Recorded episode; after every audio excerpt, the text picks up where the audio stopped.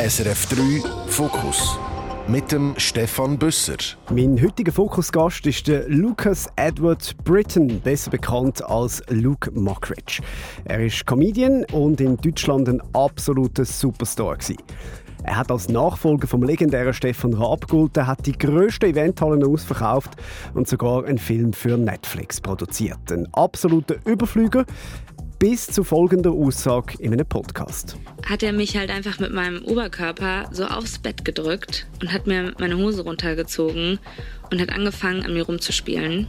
Und dann hat er aber zum Glück aufgehört, also, wenn man dann noch zum Glück sagen kann, ähm, und hat aber selber dann die Worte gesagt, boah, ich wollte dich jetzt einfach vergewaltigen, aber ich habe es dann doch nicht gemacht. Das ist die Ex-Partnerin von Luke Mockridge, Ines Agnoli. Die Aussage macht sie 2019 in ihrem Podcast «Besser als Sex» und zeigt den Luke gleichzeitig auch an. Die Staatsanwaltschaft untersucht den Fall monatelang und weist die Klage in zwei Instanzen ab, unter anderem wegen Unstimmigkeiten in den Angaben von Ines Agnoli und weil man nicht ausschliessen kann, dass sie von Dritten beeinflusst worden ist. Das Nachrichtenmagazin Spiegel bringt dann darauf ab 2021 eine grosse Reportage und zitiert mehrere Frauen anonym, die am Luke Mockridge unter anderem übles Verhalten im Nachtleben vorwerfen. Wesentliche Teile dieser Berichterstattung müssen später auf gerichtliche Anordnung wegen unzulässiger Verdachtsberichterstattung wieder gestrichen werden. Der Luke Mockridge verliert nach dem Artikel und einem riesen Shitstorm sämtliche Fernsehsendungen, nimmt sich eine Auszeit und muss sogar in eine Klinik. Er nimmt sich Zeit, um über sein Leben und sein Verhalten nachzudenken. Das Gespräch, das wir jetzt gerade führen, ist kein Versuch, den Fall aufzurollen oder herauszufinden, wer Recht und Unrecht hat. Das ist Sache vom Gericht. Juristisch ist er nicht schuldig. Aber von der Gesellschaft sieht das anders aus. Mich interessiert es, was das mit einem Menschen macht und wie wir als Gesellschaft mit Leuten umgehen, wo wir nie abschließend werden können wissen, was wirklich passiert ist. Wir haben das Gesprächsangebot selbstverständlich auch der Ines Agnoli gemacht, wo mit dem Stigma und dieser Geschichte genauso muss leben. Eine Antwort ist bis jetzt nicht gekommen. Das Angebot, das steht aber natürlich weiterhin. Und dann wechsle ich jetzt ins Schriftdeutsche, damit mein Gast mich auch versteht. Luke Mockridge, willkommen im Fokus. Hallo. Oder ist äh, Schweizerdeutsch ein Talent von dir, von dem wir nichts wissen? Nein, überhaupt nicht. Ich, also ich, weder kann ich sprechen, noch äh, verstehe ich es und bin absolut jedes Mal immer begeistert und beeindruckt, wenn man äh, Schweizer switchen hört. Ne? Und dann habt ihr ja sogar noch das Französische und das Italienische auch noch äh, einfach abrufbar und in der Werkseinstellung vorhanden. Maximal beeindruckt. Das können wir Deutschen nicht. Wir sind so ein bisschen wie die Amis. Wir setzen einfach voraus, dass sich alle immer uns anpassen, wenn wir da sind. Wir sind jetzt hier, und darum sprechen wir auch Hochdeutsch, äh, in Köln, in deiner Heimat. Äh, als ich auf der Redaktion und auch bei Freunden erzählt habe, ja, ich, ich fliege nach Köln, ich, ich treffe Luke Mockridge zum Interview, haben sie gesagt, ui, ah, mutig. Also, weißt du, der, der ist ja schon nicht schuldig, aber bist du sicher? Was macht das mit dir, wenn du, wenn du so etwas hörst? Finde ich äh, absolut nachvollziehbar, ne? Also wenn man so eine Geschichte medial einfach einem das so übergegossen wird, dann ist das einfach jetzt so eine, so eine Narbe, mit der ich leben muss. Und äh, ich verübel es da keinem, dass er dann diese Ressentiments hat. Äh, aber deswegen sprechen wir ja, um vielleicht dann genau diesen Menschen äh, ja, vielleicht nicht zu überzeugen, aber ähm, ja, wenn man offen durchs Leben lebt, läuft, dann sieht man ja manchmal ein, dass man vielleicht hier und da nicht ganz richtig lag. Bevor wir jetzt da äh, näher in den, in den Deep Talk hineingehen, äh, möchte ich zuerst etwas über dich erfahren. Du bist am 21. März 1989 in Bonn geboren, als Sohn einer Italienerin und eines Kanadiers, in Deutschland aufgewachsen. Deine Eltern waren Schauspieler, haben, man darf sagen, jahrzehntelang, ich glaube, dein Vater 24 Jahre, mhm. bei der Lindenstraße mitgespielt. Du hast fünf Brüder. Was war das für eine Kindheit und für ein, ein Umfeld, in dem du groß geworden bist? Ja, eine tolle Kindheit. Eine bunte, wilde, Multikulti, Kindheit voller verschiedener Eindrücke. Also beide Eltern, äh, wir hatten auch so eine, ähm, sehr katholische, im, im, böhmischen Hochadel verankerte Oma, die bei uns gewohnt hat. Und dieses Aufeinandertreffen von Kulturen und äh, also auch tiefer katholischer Glaube, gepaart aber mit ähm, den Freigeistern der, der, der, Künstler, die meine Eltern ja auch sind. Das war eine tolle, wilde Mischung. Und äh, ja, man hatte schon immer so ein bisschen das Gefühl, so herauszustechen aus dem Bonner Mittelschichtsalltag, weil wir mit sechs Jungs da ähm, durch diese Stadt gelaufen sind und bekannt waren wie so bunte Hunde. Also das war schon echt was, was Besonderes, eine sehr besondere Kindheit. Du hast den Katholizismus gerade angesprochen. Äh, ihr wurdet katholisch erzogen äh, und du hast mal in einem Interview gesagt, meine Eltern meinten immer, du musst rüber in die Kirche, du hast Show. Was, ja, ja. was, was ist damit gemeint? Äh, ja, wir waren Messdiener, also äh, oder Ministranten, sagt ihr wahrscheinlich, oder? Mhm. Ja. Ähm, und das war für mich wirklich wie so eine Art Show mit Kostümen, mit den Abläufen. Und äh, das ist bis heute auch ein großer Teil meines, ja, also ich habe einen sehr individuellen Glauben, also ich glaube nicht mehr genau das, was die katholische Kirche mir vorbetet, weil da einfach institutionell verschiedene Sachen nicht so, nicht so toll laufen. Aber ich finde es faszinierend, dass man das Instrument von Inszenierung für seine Macht äh, benutzen kann. Und da hat die katholische Kirche einfach äh, ja, das einfach total früh gecheckt. Also mit diesen pompösen großen Gebäuden, mit der Orgel, mit alle Sinne ansprechen, die Kirchenfenster, die Sonne, die da durchscheint und verschiedene Farben äh, die Kirche dann von innen tränkt. Ähm, diese Ostermessen hier, jetzt der Kölner Dom ist von hier zu sehen. Ähm, die Ostermesse da, das sind einfach so grandiose Performances. Und äh, der Theatermensch, der fühlt sich immer total wohl in, in Kirchen, auch wenn ich das die Institution Kirche jetzt nicht, nicht sonderlich supporte und auch ausgetreten bin, aber ja, das, da fühle ich mich schon sehr zu Hause. Woran glaubst du denn heute? Ich äh, glaube an Glaube. Also ich finde, dass der Glaube Berge bewegen kann und dass der Wirkstoff, der in allen Weltreligionen besprochen wird, dass der echt ist. Und diese Beziehung zu Gott ist für mich eigentlich nur eine Metapher äh, für eine Beziehung zu einem selbst. Also wenn man ein Gebet ausspricht, dann ist das kein, keine Bestellung, die man oben ans Universum stellt, sondern eigentlich so ein Pep-Talk an sich selber, dass man sagt, ey, gib mir die Kraft, aber ich habe die Kraft, äh, Dinge zu verändern und äh, eine Stärke aufzubringen. Und ja, also wenn in der Bibel steht, Gott ist in dir, dann ist eigentlich, glaube ich, genau das gemeint. Also die ganze Dog-and-Pony-Show drumrum, die ist, glaube ich, gar nicht so echt, sondern äh, das sind einfach nur Instrumente, um sich selber zu finden.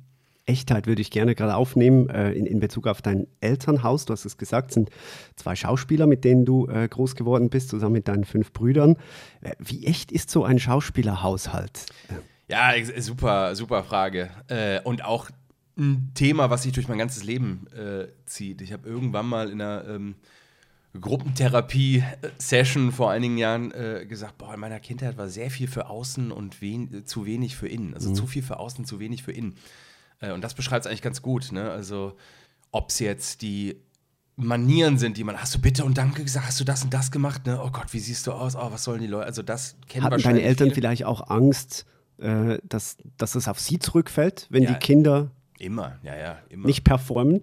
Nicht, nicht nach außen hin. Das ist auch dann wahrscheinlich, dass ich dann meine italienische Mama, Italiener an sich, das wirst du als Schweizer auch wissen, äh, sehr im Außen, ne? sehr immer zurechtgemacht und immer äh, einen Kuchen, Notfallkuchen im Kühlschrank, falls Besuch kommt und die äh, alles und, und Handtücher, die im Gästebad hängen, falls Besuch kommt.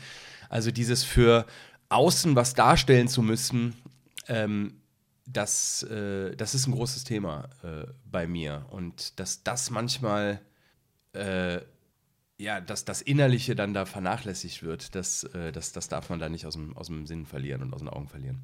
Wann ist dir das bewusst geworden?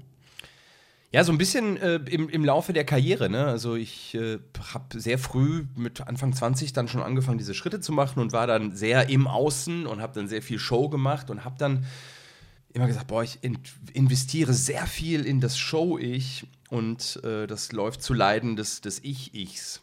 Und bin dann irgendwie völlig abgekämpft in Hotels gelegen und habe die Shows gespielt, die super waren, aber merkte, dass der Akku da auf der anderen Seite immer weniger wurde. Und äh, aber zugunsten halt dieses Show-Ichs, was da befüllt wird. Und dann kommen halt diese Symptome, äh, die viele Menschen kennen, die dann so Stress haben, Magenprobleme und äh, Störgeräusche im Ohr und ähm, ja, so Phantomschmerzen und irgendwie vielleicht äh, Depressionen und Minderwertigkeitskomplexe. Also das sind alles Warnsignale des Körpers, äh, die mit dir reden und sagen, ey, äh, mach mal irgendwie, mach mal weniger oder sei mal achtsamer mit dir selber. Aber es heißt doch immer, der Applaus gibt einem so viel.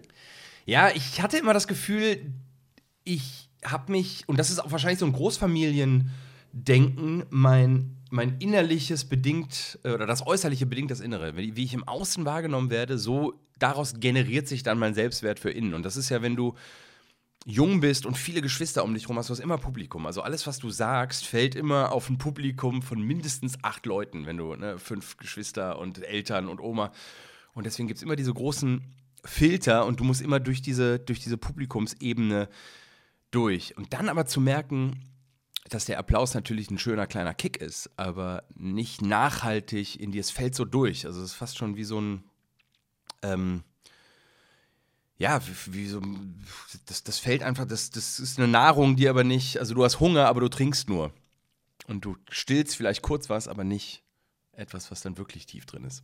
Wie viel davon war auch den, den Eltern gefallen zu wollen? Du hast mal, äh, das war glaube ich in, äh, in der Stuttgarter Zeitung 2016 gesagt, ich war kein besonders selbstbewusstes Kind, meine Brüder waren alle cooler, sportlicher, schneller, meine Waffe war der Humor. Wo, Ja. wo hast du das gemerkt?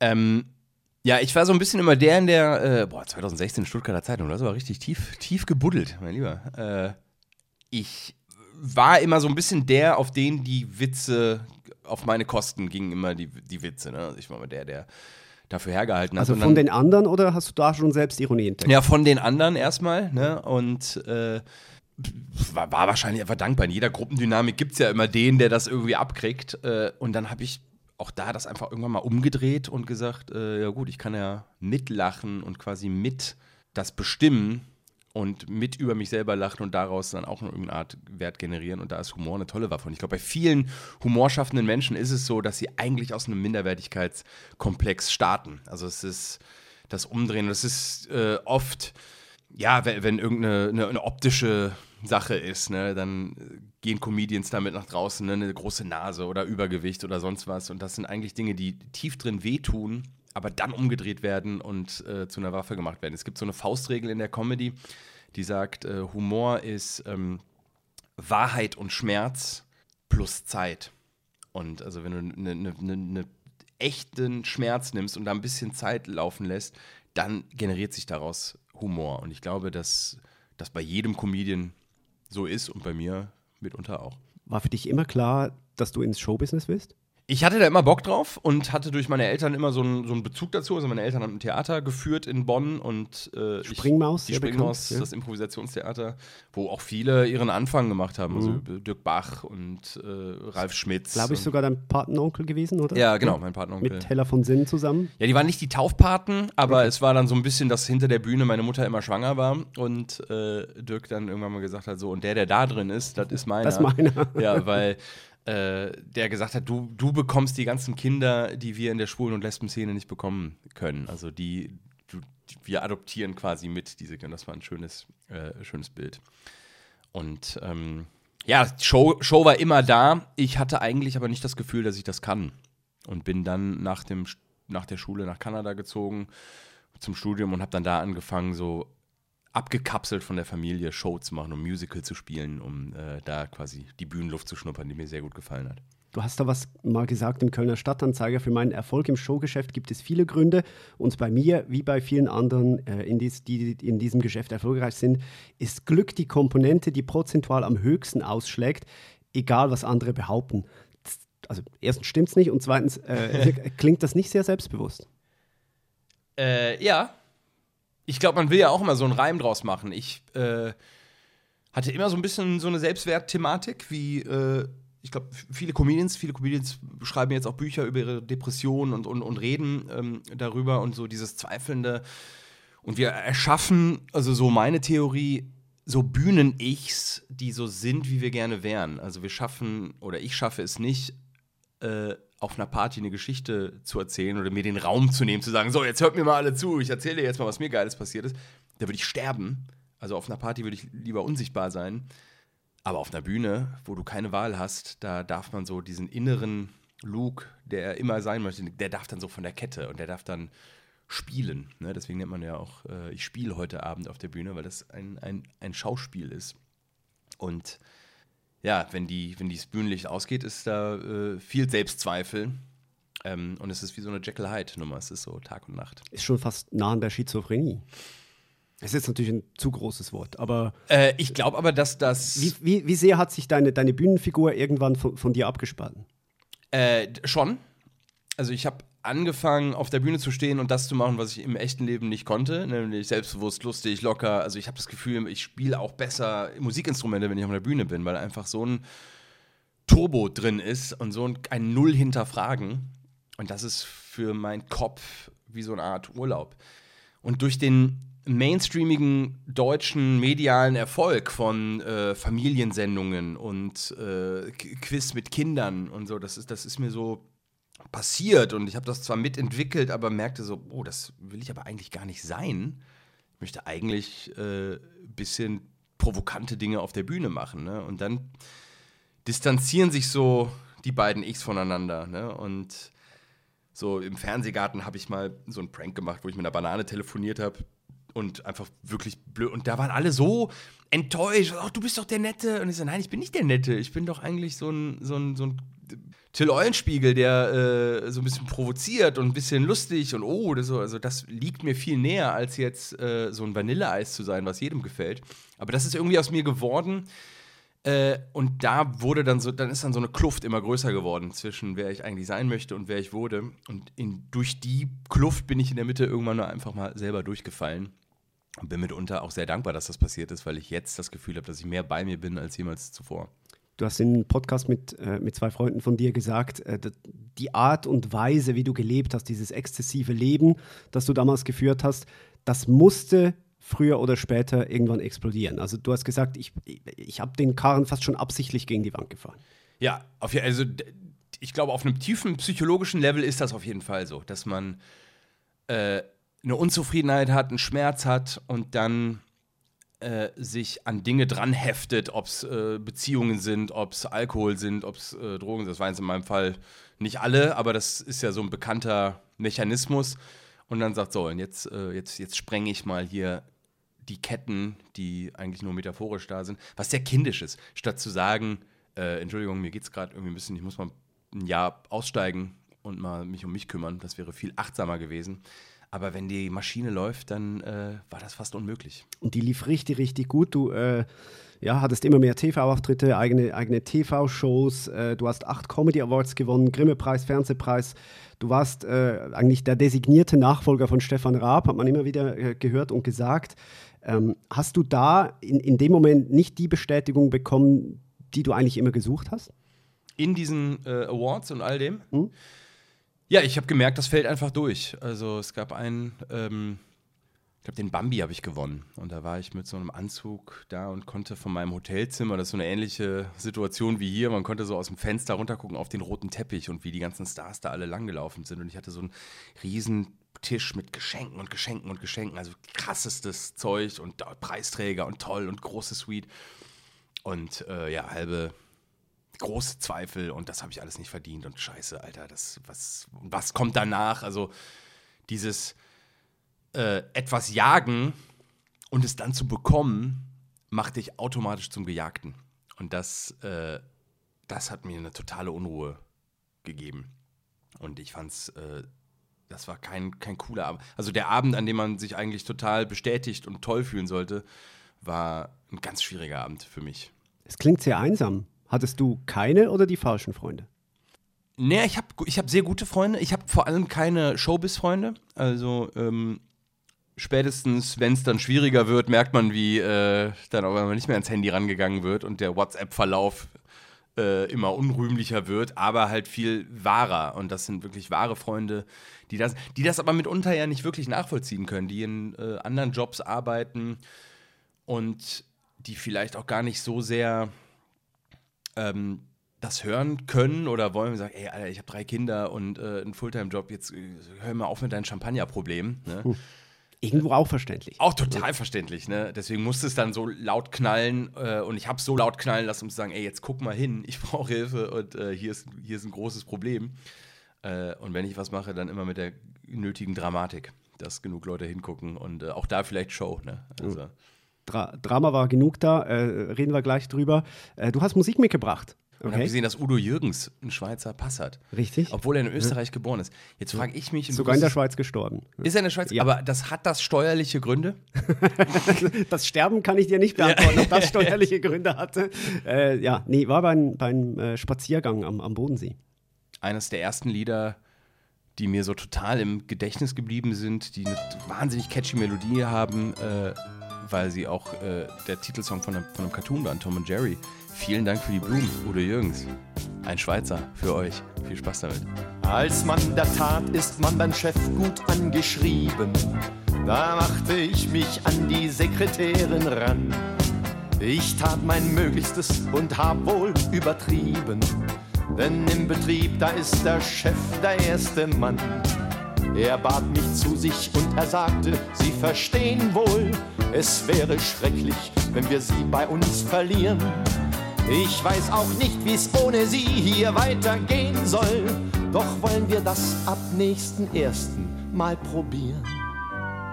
Vielen Dank für die Blumen. Vielen Dank, wie lieb von dir. Manchmal spielt das Leben mit dir gern Katz und Maus. Immer wird's das geben, einer, der trickst dich aus. Vielen Dank für die Blumen. Vielen Dank, wie lieb von dir.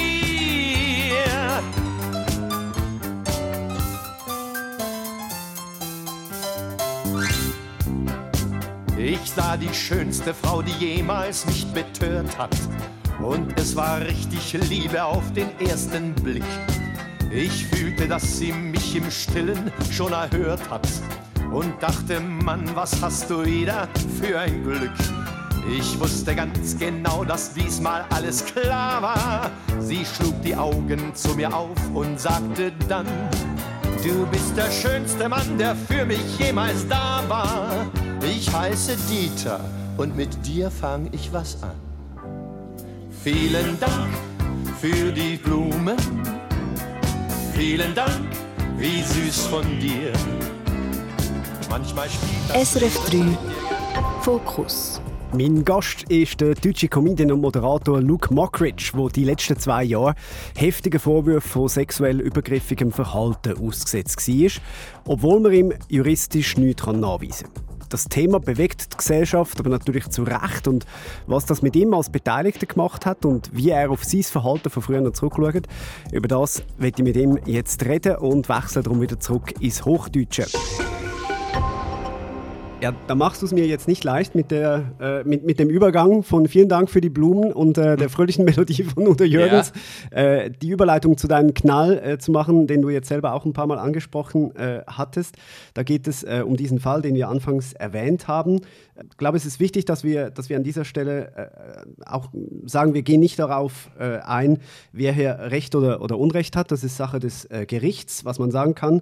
Es ist für, für Opfer von sexueller Gewalt wahnsinnig schwierig zu beweisen, was passiert ist. Und es ist für einen angeblichen Täter genauso schwer, das Gegenteil zu beweisen, wenn es nicht so war. Ich glaube, das können wir so festhalten, oder? Das ist ein, ein großes Dilemma, ja. ja. Das, ist, äh, das ist wirklich so, ja. Und der Fall von dir und Ines, das ist genau so ein Fall, wo das Gericht die Klage gegen dich abgewiesen hat, äh, in zwei Instanzen. Du hast aber in einem Interview mit der Süddeutschen gesagt, dass du wenig Chancen auf einen Freispruch in der Öffentlichkeit hast. Wie meinst du das? Ja, als Comedian ist ja eine Grundlage oder die Ressource meines äh, Erfolgs oder die Grundlage, überhaupt meinen Job ausüben zu können, dass man äh, sympathisch wahrgenommen wird. Also wenn jetzt einem Fußballer sowas äh, passiert und der freigesprochen wird, dann schießt er zehn Tore und dann hat er wieder Daten, die er erbringen kann, dass man sagt, ah, okay, der ist, der ist halt doch wieder cool, weil da geht es halt einfach um dieses Erbringen von dieser Leistung. Bei mir ist es jetzt so, äh, dass es da um Sympathie geht. Und die, das ist ja ein total theoretischer Wert. Und ähm, ja, ich merke einfach, und du merkst es ja auch an deiner Reaktion, ne, wenn du sagst, ich rede jetzt mit Luke Mockridge, oh, oh, oh, das ist ja etwas, was äh, mir einfach anhaftet. Ne?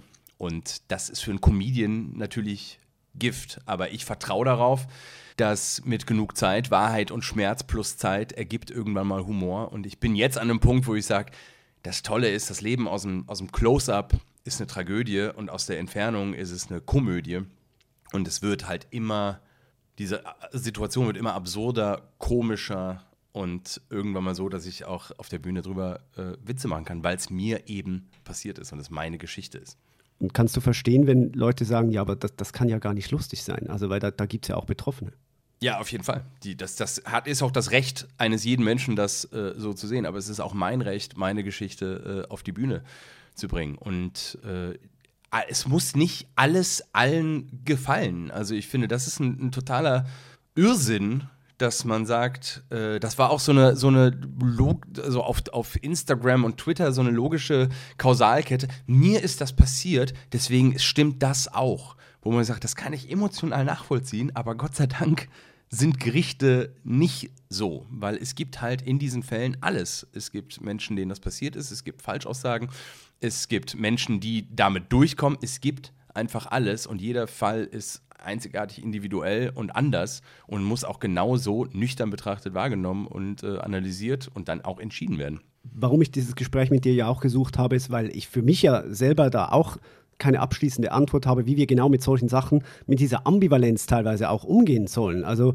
äh, für mich ist wie klar, wenn so eine Geschichte auftaucht, im ersten Moment sympathisiere ich immer mit dem Opfer und, und, und gebe mein, ähm, ja, meine Solidarität erstmal dem, dem Opfer. Das ist ja nichts Falsches, oder? Das finde ich genau richtig. Eine Gesellschaft, die sagt, äh, oh, der soll das gemacht haben, was ist das denn für ein Schwein? Das ist eine Gesellschaft, in der ich auch leben möchte, auch wenn es mich dann trifft. Und deswegen habe ich mich auch zurückgezogen und sagen, okay, gut, dann äh, es ist zwar schon in zwei Instanzen durch, aber dann ziehe ich mich jetzt zurück und äh, nehme die geforderten Konsequenzen an und sage, gut, dann gehe ich jetzt raus und alle TV-Shows äh, weg und sage, gut, dann lassen wir uns das jetzt klären. Und dann hat sich das ja geklärt und ähm, das jetzt aber, jetzt ist es so eine komische Pattsituation. Ne? Also ich habe in meinem Fall das Gefühl, ja, es ist jetzt alles durch und rum und entschieden und die Würfel sind so gefallen. Wir sind jetzt hier und reden. Äh, und dann kann es ja weitergehen. Also ich habe da gar nicht so sehr, ich glaube, die Emotionalität ist da einfach nicht richtig. Also auch, auch also andere, wenn, wenn andere Fälle medial so aufploppen, ist mein Impuls mittlerweile, dass ich überhaupt keine Emotionalität da rein, rein investiere und sage so, okay, sagt mir einfach, wie es ausgegangen. Schreit euch jetzt alle mal drei Monate an und dann werdet, werdet ihr mir hinten sagen, was rauskommt. Und oft ist es so, dass äh, ja, die, die Medien da aus Sensationsgeilheit und Klickgeilheit und äh, Geschäftsmodell Dinge herbeischreien, die vielleicht dann doch ein bisschen anders waren. Mhm, das eine sind die Medien, aber vor allem auch die sozialen Medien. Ich glaube, das ist schon äh, etwas, was natürlich auch für uns als Gesellschaft neu ist. Mhm. Äh, und heute, äh, du nennst das das binäre Denken, äh, muss man immer sofort entscheiden, in welchem Team ist man. Oder bei dir war es entweder man ist Team Luke oder man ist Team Ines. Gibt es aber, kann man anwenden auf ganz, ganz viele Fälle. Ja. Äh, geht auch jetzt im Nahostkonflikt zum Beispiel, muss man sofort Stellung beziehen. Ist man pro Israel, ist man pro, pro Hamas, pro Palästina? Warum ist das so? Ich glaube, das ist so, weil wir äh, Content brauchen oder Content-süchtig sind. Wir haben alle mehr Zeit. Wir müssen als Gesellschaft nicht mehr raus und das Feld umflügen und Kartoffeln ernten und irgendwie äh, gucken, dass wir alle was, sondern wir, haben irgendwelche Jobs, die es die, die, Zeit zulassen, dass wir aufs Handy starren und uns äh, emotionalisieren für Dinge, die einfach um uns rum passieren. Und dann müssen wir nicht nur eine, eine, politische und soziale, gesellschaftliche Meinung, die müssen wir nicht nur sofort schnell entwickeln, sondern wir müssen sie auch äh, emotional darstellen. Also die, das ist ja auch ein Darstellen unserer Meinung. Und je steiler und lauter und radikaler die ist, desto mehr steckt sie halt den Kopf aus dem ganzen, äh, aus dem ganzen Wust an Meinungen halt heraus. Und ja, am Ende ist es dann viel, viel Rauch und wenig Braten. Ne? Hat es vielleicht auch damit zu tun, dass wir uns manchmal einfach einfache Antworten wünschen? Ja, gerade in, in, in Social Media Welt wollen wir halt das 0 und 1 System und dieses 0 und 1 System, gut, gut, böse, ist ja wie so ein Marvel-Film. Das sind die Guten, das sind die Bösen. Aber es gibt halt, die Welt ist halt nicht schwarz-weiß. Die Welt ist grau und dieses binäre, das sind die Guten, das sind die Bösen, fällt halt immer mehr auseinander. In dem Moment, wo Greta Thunberg jetzt äh, Free Palestine proklamiert, weiß man jetzt auch nicht mehr, auch du Scheiße, also wo, wo stelle ich mich jetzt dahin? Äh, und die Antwort darauf ist, man muss sich nicht immer überall hinstellen, man muss nicht zu allem sofort eine Meinung haben. Äh, Gil Offarim, wie viele sind da losgestampft und haben sofort alle feuern und Western boykottieren und dann, ja, war es halt doch eine Falschaussage. Ja, ups, weiter geht's. Aber es zu wenig Konsequenzen für dieses Handeln. Also ein Donald Trump hat es ja vorgemacht, dass man im Zeitalter der Behauptung einfach Dinge behauptet und wenn man sagt, Entschuldigung, das war aber falsch, sind schon vier neue Sachen behauptet worden und man kommt gar nicht mehr hinterher und dann ist es sicheres Auftreten bei Ahnungslosigkeit und das wird am Ende belohnt. Wie war diese Situation damals für dich? Du, du hast fast von einem Tag auf den anderen, warst du so vom, vom gefeierten Superstar äh, zur geächteten Person geworden. Äh, man merkt, wenn du heute darüber sprichst, da, da, ist, da ist viel Verarbeitung passiert, ja. du, du schaust da sehr nüchtern mittlerweile drauf. Aber in dem Moment magst du uns vielleicht nochmal zurücknehmen. Wie, wie, war das für dich? Ja, ich hatte schon im Vorfeld gemerkt, dass, äh, dass irgendwas, irgendwas kippt. Ich glaube, das ist, weiß nicht, ob das ein deutsches Ding ist oder, oder generell so, wenn man anfängt, sehr, sehr erfolgreich zu werden, gibt es immer Menschen, die, deren Inhalt und Content es ist, anderen zu erklären, dass es eigentlich gar nicht sein kann, dass diese Person erfolgreich ist. Ne? Also das ist beim Fußball so, das ist bei Sängern und Comedians immer so, ja, nee, aber eigentlich. Oder bei Politikern. Ne? Also du, Kunst ist ja eigentlich immer, du stellst eine Behauptung in den Raum und dann glauben die viele. Und dann kommen immer Leute, die sagen, nee, nee, nee, nee, nee, hier ist so. Und dann musst du halt stehen bleiben. Und ich hatte gemerkt, als ich meinen Netflix-Weihnachtsfilm gemacht habe, ähm, das war so ein bisschen das letzte Projekt vor diesem großen Knall, waren so negative Schlagzeilen und Artikel, die waren schon irgendwie geschrieben, aber die konnten nicht so, weil der Film ganz gut ankam und auch beliebt war und, und dann, ja, er macht es ja nicht schlecht. Und dann, dann merkte ich, ah, okay, krass, also es fällt medial schon schwerer, mir Siege und gute Dinge zu attestieren. Und da hatte ich gemerkt, oh, irgendwie, irgendwie werde ich hier gechallenged.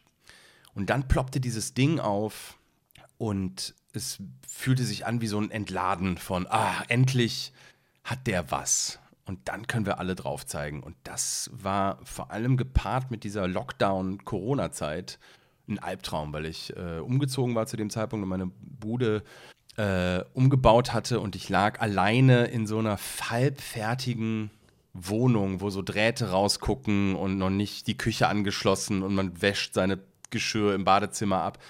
Darf nicht raus aufgrund von Lockdown und starr auf mein Handy, wo medial die Welt auf mich einkesselt, das war ein Gefühl von, ja, absoluter Bedrohung. Also da habe ich mich existenziell wahnsinnig bedroht, einsam und äh, angegriffen gefühlt. Das ging ja dann so weit, dass äh, Freunde von dir irgendwann, oder ich weiß nicht, ob es die Familie war, äh, gesagt hat, okay, da, das kommt jetzt nicht gut, das entwickelt sich in eine, in eine Richtung, wo wir auch Angst um dein Leben haben. Sie haben dich zwangseinweisen lassen in eine Nervenklinik. War, war das für dich der, der Tiefpunkt oder war das eigentlich die Rettung? Das Problem an dieser Situation war, die war so oft, war ich durch. Also so oft hatte ich das Gefühl, ah, jetzt haben wir es, gut. Äh, erste Instanz gewonnen. Ah, okay, die geht in Berufung. Ah, okay, zweite Instanz gewonnen. Oh, hier steht sogar drin, äh, widersprüchliche Aussagen, Wiederholungstat in Sachen Falschaussage. Jetzt stand alles da so drin, sagte, okay, gut, dann ist das ja jetzt gut, dann geht's weiter. Und dann wieder Twitter und wieder eine Welle. Und ich habe, nee, okay, dann habe ich doch weitergemacht. Dann kam wieder und dann fing an, Kollegen in ihren Sendungen das Thema zu bearbeiten. Also in der Caroline Kebekus Show eigentlich eine Freundin von mir hat die dann darüber gesprochen und nicht in so eine Kette Harvey Weinstein, Bill Cosby, Luke Mockridge. Ich sag so, Alter, der, der eine hat Frauen betäubt und vergewaltigt und sitzt im Knast. Der andere hat ein komplettes äh, Machtsystem aus Hollywood etabliert, wo er Frauen ausgenutzt hat das ist doch, da bin ich doch nicht in der Kausalkette, was soll das? Äh, und merkte, es soll aber passieren. Dass ich muss wahrscheinlich für ein größeres, größeres Thema, und das ist MeToo, was ein wichtiges Thema ist und was ein richtiges Thema ist, muss ich aber jetzt hier so das, der Posterboy dafür sein. Auch wenn ich es juristisch nicht war.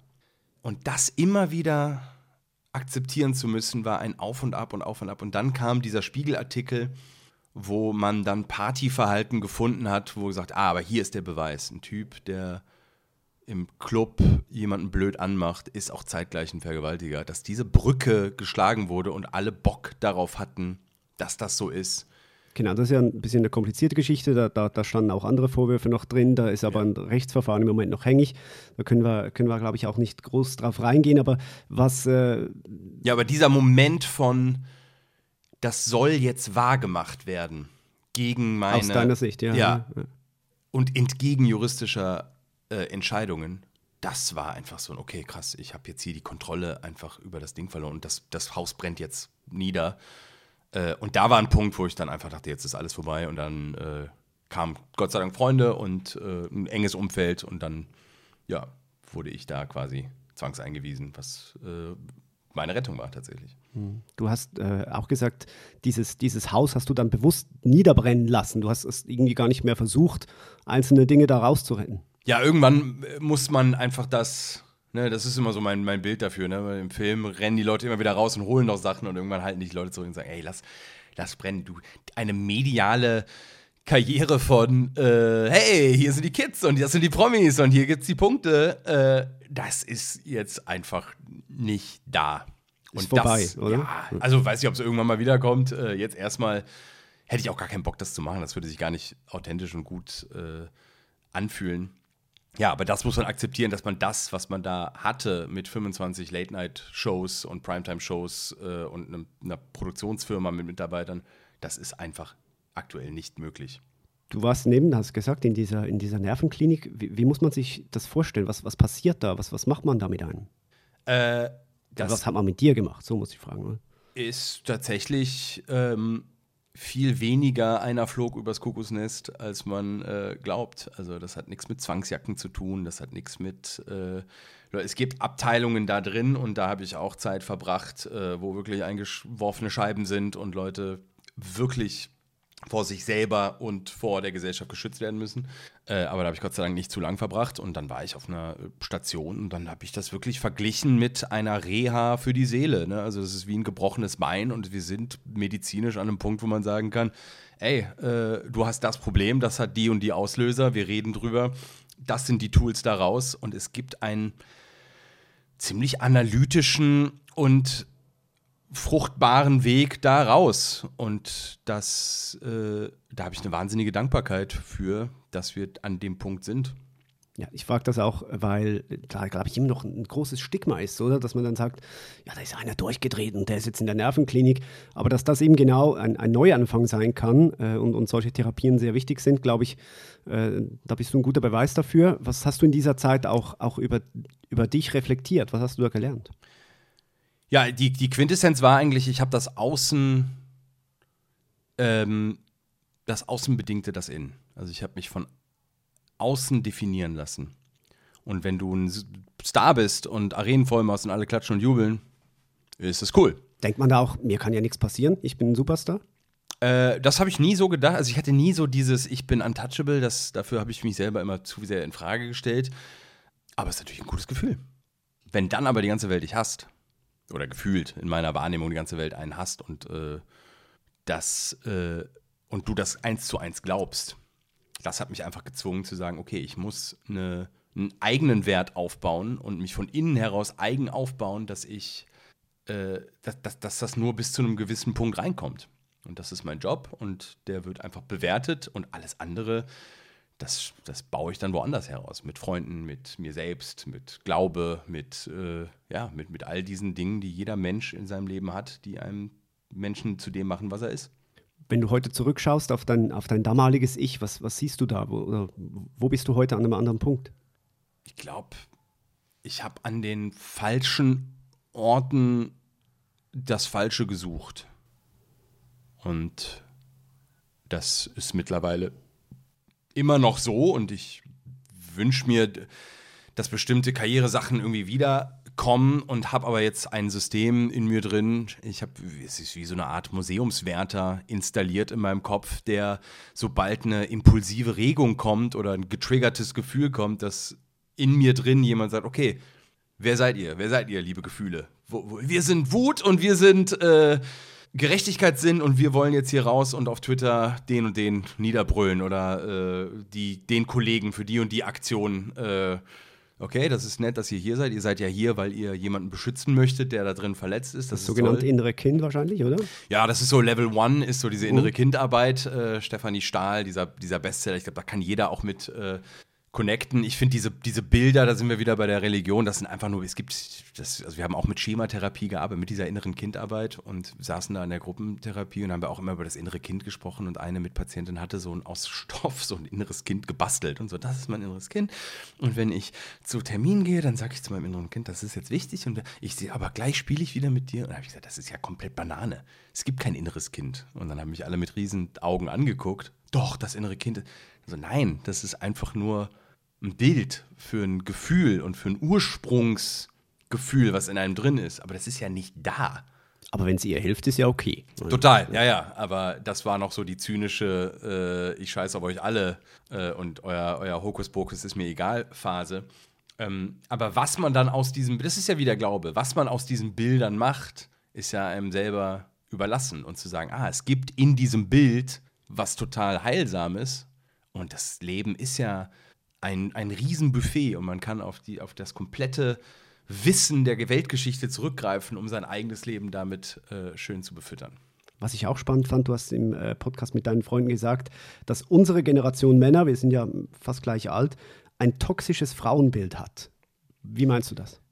Ich glaube, dass Männer einfach ein sehr archaisches Bild noch haben. Also wir sind den Tieren in vielerlei Hinsicht noch sehr nah und näher, als wir es, glaube ich, gesellschaftlich sein wollen. Und für mich das Bild war, dass ich so als Kind Cartoons geguckt habe, wo so ein Affe oder so ein Wolf, eine Frau kommt rein und der pfeift da hinterher und die Kinnlade knallt auf den Boden und so die Augen so. Und das ist ja so ein so eine Objektifi also so, du objektifizierst Frauen als Lustobjekt und als etwas als Konsum gut und äh, Geschichten von Eroberungen sind Heldengeschichten. Das waren, äh, das, das waren Leitmotive, mit denen ich äh, so spät pubertär gelebt habe und die im Nachhinein einfach nicht cool sind und die ich hinterfrage und die wir auch gesellschaftlich hinterfragen sollen. Und wenn meine Situation dafür sorgt, dass das viele machen, also wenn Kollegen von mir, die äh, auch einen kompletten Schrank voll mit solchen Geschichten haben, dann sagen, ey, ich habe das ganz viel reflektiert, was bei mir passiert ist, durch deine Situation und komme da auch an andere Punkte und denke so, boah, krass, dann bin ich sogar dankbar dafür. Du musstest das jetzt so in der, in der Öffentlichkeit durchleben ähm, und, und sagst ihm, wenn, wenn dein Fall äh, hilft, dass wir uns alle hinterfragen, äh, dann unterstütze ich das natürlich total. Ähm, die meisten werden so etwas öffentlich zum Glück ja nie durchleben müssen und das ja nicht auch nicht nur auf deiner Seite äh, natürlich äh, schwierig. Ich kann mir vorstellen, du hast viele sehr gehässige bis, bis wahnsinnig wüste Direct Messages erhalten. Das wird Ines auf der anderen Seite genau gleich gegangen sein, weil sich eben diese Emotionalität der Leute dann in, in den Direct Messages ähm, niederschlägt. Und irgendwann hat aber der, der Shitstorm ja die, die, die Bildschirmgrenze gesprengt und, und ist, äh, du hast es schön gesagt, die Scheiße ist aus dem Handy rausgelaufen mhm. äh, auf deine Familie. Ein Beispiel, dein Bruder wurde aus der Fahrschule geschmissen. Äh, tat es dir leid, dass deine Familie wegen dir jetzt sowas durchmacht? Ja, ach, das ist, äh, das ist ein Gefühl, was weit über Leid und Schuld hinweg, also kann ich, das, ich habe auch gesagt, es tut mir wahnsinnig leid, dass euch das passiert und dass meine Situation, aber das ist ja, das, damit versuchst du ja mit einem Eimer Wasser einen Waldbrand zu, zu löschen. Ähm, und das kann man dann einfach nur aushalten. Also mein, mein Bruder äh, ist genau, aus der Fahrschule geworfen, ein anderer hat Jobs verloren. Mein Vater sollte eine große Werbekampagne äh, machen und die haben gesagt, nee, das ist jetzt auch nicht. Äh, und dann noch Blicke natürlich, also meine Eltern, die ja immer noch da in Bonn äh, leben, ne, diese Blicke und äh, ja, das war schon, das war schon eine sehr unschöne Situation, die, ja, die einfach so war. Das kann man nicht beschönigen. Wie war es für dich damals, durch die Straßen zu laufen? Ja, äh, auch ambivalent, weil ich immer das Gefühl hatte, okay, das ist hier draußen eigentlich gar nicht. Also ich habe mich echt immer gezeigt und habe auch nur eine Handvoll Interaktionen in den letzten drei Jahren, die irgendwie uncool waren. Äh, das sind dann meistens Leute, die sagen, äh, ich finde Witzen über K.O.-Tropfen scheiße. Und dann sage ich, ja, finde ich auch. Wer hat die gemacht? Und dann habe ich gesagt, du. Wann denn? Weiß ich nicht. Du hättest mehr Konsequenzen haben sollen. Ja, finde ich nicht. Was hätte denn mir eigentlich passieren sollen? Du hättest nicht auf Tour gehen dürfen. Ja, aber wer soll denn das entscheiden? Ja, weiß ich nicht. Und dann merkt man, okay, äh, also das ist einfach nur Emotionen und für die kann ich nichts. Die tut mir dann in dem Moment leid. Und wenn jemand sich durch mich getriggert fühlt oder mich als Antagonist für irgendwas in seiner eigenen Lebensbiografie braucht, da sehe ich mich dann tatsächlich eher als so eine Marke. Also dann äh, hat auch mal ein Therapeut zu mir gesagt, sehen Sie sich als FC Bayern München und als Projektionsfläche, dass wenn jemand Bayern scheiße findet, dann findet man nicht sie scheiße, sondern einfach das, wofür sie in dem Moment stehen. Und da, ich habe keine Kontrolle darauf, was Menschen in mich hinein projizieren. Und manchmal hat man einen Platz an der Sonne und manchmal eben nicht. Und das ist das Mediengeschäft und das ist in alle Richtungen unfair. Das ist ja auch in dem Moment unfair, wo ich erkannt werde und äh, im Restaurant nichts zahlen muss oder ich in den Club reinkomme und äh, alle Drinks ausgegeben bekomme oder äh, Fußballer mich anschreiben und so. Das ist ja auch total unfair. Und so ist es in die andere Richtung auch unfair. Wenn Leute sagen, du hättest nicht auftreten dürfen, da spricht man dann oft auch von der sogenannten Cancel Culture. Ja. Ich persönlich halte die für einen Mythos. Ich glaube nicht, dass man Menschen canceln kann. Ja, ich, äh, das ist ein, ein, eine total wichtige gesellschaftliche Frage, ob es das gibt oder nicht. Äh, wenn man mich jetzt fragt, bist du gecancelt worden, würde ich sagen, nein. Ähm, weil ich, wir, sind, wir reden ja hier. Also ich bin ja nicht weg. Das hätte passieren können und es werden Menschen darunter, haben schon Menschen darunter schreckliche Dinge getan und äh, werden sich auch in der Zukunft Dinge antun. Also das, da muss die Cancel Culture nur dranbleiben, das wird schon passieren hatte ich aber in dieser Zeit das Gefühl, gecancelt worden zu sein, auf alle Fälle. Und das sind kleine Sachen. Das ist, mein Bruder fliegt aus der Fahrschule, das ist ein befreundeter Autor und Comedian und Podcaster und sagt, ich du, äh, bin auf deiner Seite, aber ich kann mich nicht mit dir treffen und ins Café gehen. Nach zwei Jahren. So. Und das sind einfach Gefühle, die eigen, das sind Sachen, die jeden Tag in irgendeiner Art und Weise passieren und wenn es nur ist, dass du sagst, ich möchte Luke Mockridge interviewen und du sagst, oh, da haben viele Leute gesagt, das, das geht nicht. Das ist ein Gefühl, was sich anfühlt, wie gecancelt worden zu sein.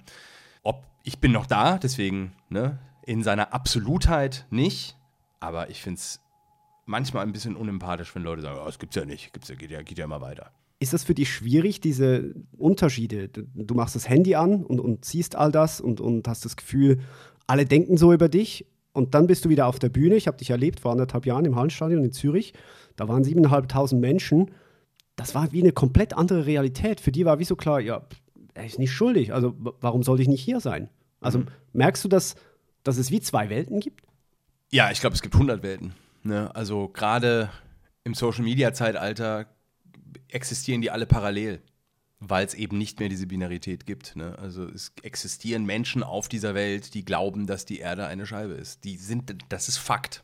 Und das ist jetzt ein sehr drastisches Bild, weil es halt faktisch nicht so ist, aber will sagen, in dieser Welt kannst du alles glauben, sein und äh, denken und fühlen und anprangern, was du möchtest. Und das sind das ist einfach gelebte Demokratie und ich habe damit, meine Demokratie hält das aus.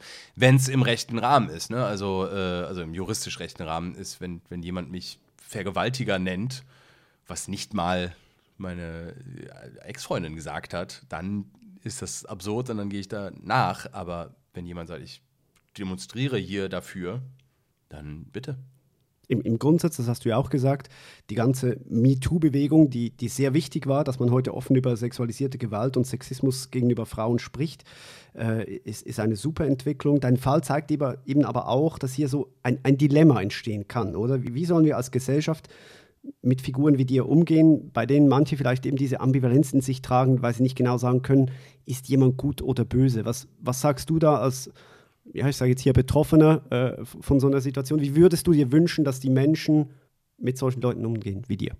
Also ich finde die MeToo-Bewegung in seinem Ursprung total toll. Ne? Also als Alissa Milano irgendwann mal gesagt hat, jeder, der einen sexuellen Übergriff erlebt hat, so klein oder groß, schreibt hier MeToo drunter. Und dann, das war einfach so die best, das ist so Social Media von seiner besten Seite, wo man sagt, boah, wir haben hier in Sekundenschnelle ein so repräsentatives Bild von einem mhm. Missstand der einfach. Und ich glaube, das waren wir Männer uns nicht bewusst. Also ich, äh, spreche ich jetzt von mir, als ich das gesehen habe, ich dachte, boah, krass. Also ja, auf jeden Fall. Das, ja. das erleben wir ja nicht, muss man einfach sagen. Nein, nein. Beziehungsweise ich erlebe, ich habe das schon erlebt. Ich habe auch erlebt, wie mir Leute in die Hose gegangen sind und mich angetatscht haben. Aber dieser Faktor von physischer Überlegenheit macht das macht das nochmal umso bedrohlicher. Ne? Mhm. Also ich meine, wenn mir eine Frau im Club irgendwie in, in, die Hose geht oder mich antatscht oder mir irgendwas sagst, dann ist das irgendwie unangenehm, aber dann, dann ist, man kann es so wegtun. Andersrum, diese, dieser, die Idee, wenn er wollte, dann könnte er, das ist ein, boah, ein, so ein, eine Bedrohung, die unvorstellbar ist für Männer. Aber leider ist es so wie mit vielen Bewegungen, dass sobald sowas anfängt, irgendwie nach Geld zu riechen oder kapitalisiert werden kann, dass dann in jeder Bewegung die von A nach B geht, sitzen blinde Passagiere. Ob es ein Zug ist, der von A nach B sitzt, sitzen immer Menschen, die sich die Dienstleistung, die darin, die darin enthalten ist, die sich diese Dienstleistung erschlichen haben. Und das ist einfach ein Fakt, der, tja, der uns immer wieder schockiert und immer wieder das große Ganze in Frage stellen lässt. Ich glaube, wir müssen mit dieser, mit der Öffentlichkeit, der Umgang mit Öffentlichkeit ist so ein bisschen der Schlüssel, dass man sagt, wenn jemand, wenn jemand zu mir kommt und sagt, das fand ich aber scheiße, dann bin ich so erzogen worden, dass ich sage, ey, tut mir total leid. Egal, ob ich das so sehe oder nicht. Wenn jemand kommt, das fand ich blöd, super. Aber wenn du nicht mit mir sprichst, sondern mit, einer, mit einem Buchverlag und mit einer Merchandise-Firma und mit einem Tourveranstalter und einem, einer Zeitung, dann hinterfrage ich deine Motivlage. Und ich glaube, dass da die Gesellschaft einen immer geschulteren Blick für hat, zu sagen, ist das hier wirklich ein authentisches Anliegen oder ist das hier ein, ein Bedienen eines Zeitgeistes? Und das, da wird unser Blick immer schärfer. Wer ist aus, aus deiner Sicht schuld an dem, was dir passiert ist? Ja, das ist auch da wieder, ne? das kann man nicht null und einsig äh, schwarz-weiß bewerten. Ich glaube, jeder hat einen Anteil und mich macht es manchmal ein bisschen wahnsinnig, dass keiner Verantwortung für seinen Teil übernimmt. Und Machst du das für dich? Habe ich überhaupt kein Problem mit. Also in dem Moment, wo ich medial das Gefühl hatte, ich kann hier noch was retten, was in dem brennenden Haus drin ist, habe ich mich damit schwer getan, weil ich äh, mit so, ne, in dem Moment, wo du sagst, ich habe Schuld an irgendwas, ist in der Binarität von sowas immer klar, okay, dann bist du das. Äh, mittlerweile, wo das einfach nicht mehr gegeben ist, habe ich überhaupt kein Problem damit zu sagen, dass ich, äh, mein Anteil war ein ziemlich exzessives Partyverhalten, was ja, man, man einfach drüber war und, und zu laut und zu und, und, und Menschen irgendwie überfahren hat. Also zusammengefasst wollte ich einfach, ich war jung und wollte ganz viel Sex, so viel wie möglich mit so vielen Menschen wie möglich, weil das irgendwie mein Wert definiert hat. Und das hat einfach Menschen in Situationen gebracht, die sie überrumpelt hat und die sie als übergriffig wahrgenommen haben. Und dafür kann ich nur um Entschuldigen bitten. Äh, und ich hoffe, dass ich, wenn ich irgendwann mal eine Tochter habe, dass sie nicht an so einen Typen kommt, wie ich es war. Oder dass ich sie dann so gut äh, erziehe, dass sie genau weiß, wie sie damit sowas umzugehen hat. Und dieses Verhalten hat einen Nährboden gelegt, dass man eine Lüge wunderbar dran dranhängen konnte und äh, die begießen konnte. Und dafür kann ich Verantwortung übernehmen. Äh, und das wäre mein Teil der Schuld. Aber der andere Teil ist halt die mediale Bestrafungslust. Also, dass man so Bock hat, jemand, aus, aus etwas, aus jemandem was zu machen, was er nicht ist, um einfach irgendeine Art Frust oder sonst was da zu entladen.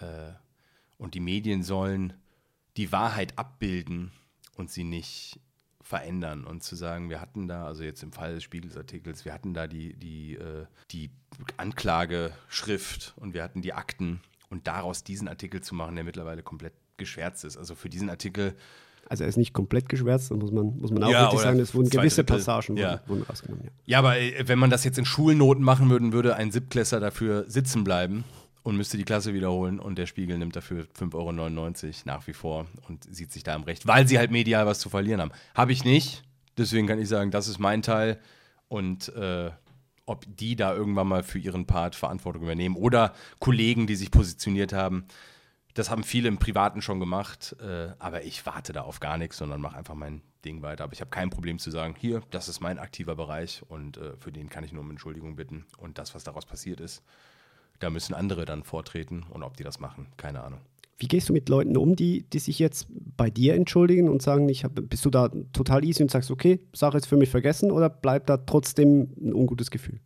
Je nachdem, was sie erwarten. Ne? Also wenn sie kommen und sagen, ey, du, äh, ging um die Sache ne? und ich wusste nicht, wie ich mich verhalten soll, dann sage ich, ja, äh, kannst du das öffentlich machen? Ja, nee, das, äh, das kann ich nicht. Dann sehr gut, dann brauchst du mich quasi eigentlich nur, um dich von deinem schlechten Gewissen zu befreien. Du hast ein schlechtes Gewissen. Mir hat mal ein Kollege gesagt, er hatte so ein, er wusste ja, was da war und er kannte die Internas und hat gesagt, ja, ich hatte die ganze Zeit so ein Ziehen hin und her und links und rechts. Und ich sage, ja, dieses Ziehen ist der Konflikt, bin ich ein guter Freund oder mache ich das, was für meine Karriere gut ist? Und du hast dich halt für Zweiteres entschieden und deswegen hast, sitzt du jetzt hier und entschuldigst dich. Ich erwarte von solchen Leuten eigentlich nichts mehr. Ich habe Freunde und ich habe Kollegen und ich lasse die Leute sein, wie sie sind und ziehe daraus meine Schlüsse. Ich möchte einen Satz zum Schluss äh, aus dem Podcast mit deinen Freunden äh, zitieren, der ist mir geblieben, der hat so was, was Versöhnliches, äh, darum habe ich mir hier auch für den Schluss aufgeschrieben. Du sagst da, ich will, dass die Leute wissen, man denkt oft, man ist am Ende, aber dahinter kann noch ganz viel sein. Ja. Was wünschst du dir, dass da ist? Alles Mögliche. Also alles, es ist nie vorbei.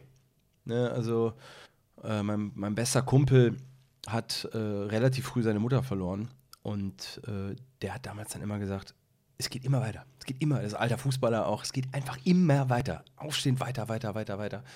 Und das zu checken, also dass man aus jeder Situation, egal wie aussichtslos oder final oder wirklich existenziell und lebensbedrohlich sie erscheint, dass man da durchkommen kann, lässt einen mit einem Gefühl von optimistischer Gelassenheit zurück, was äh, ein großartiges Gefühl ist. Also die Welt ist nicht, ist nie am Ende.